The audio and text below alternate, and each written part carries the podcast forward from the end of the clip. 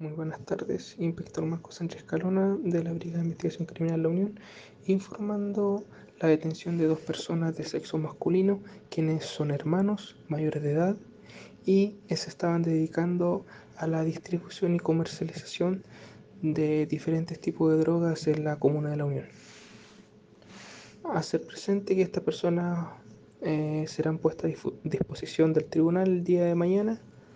para su respectivo control de detención.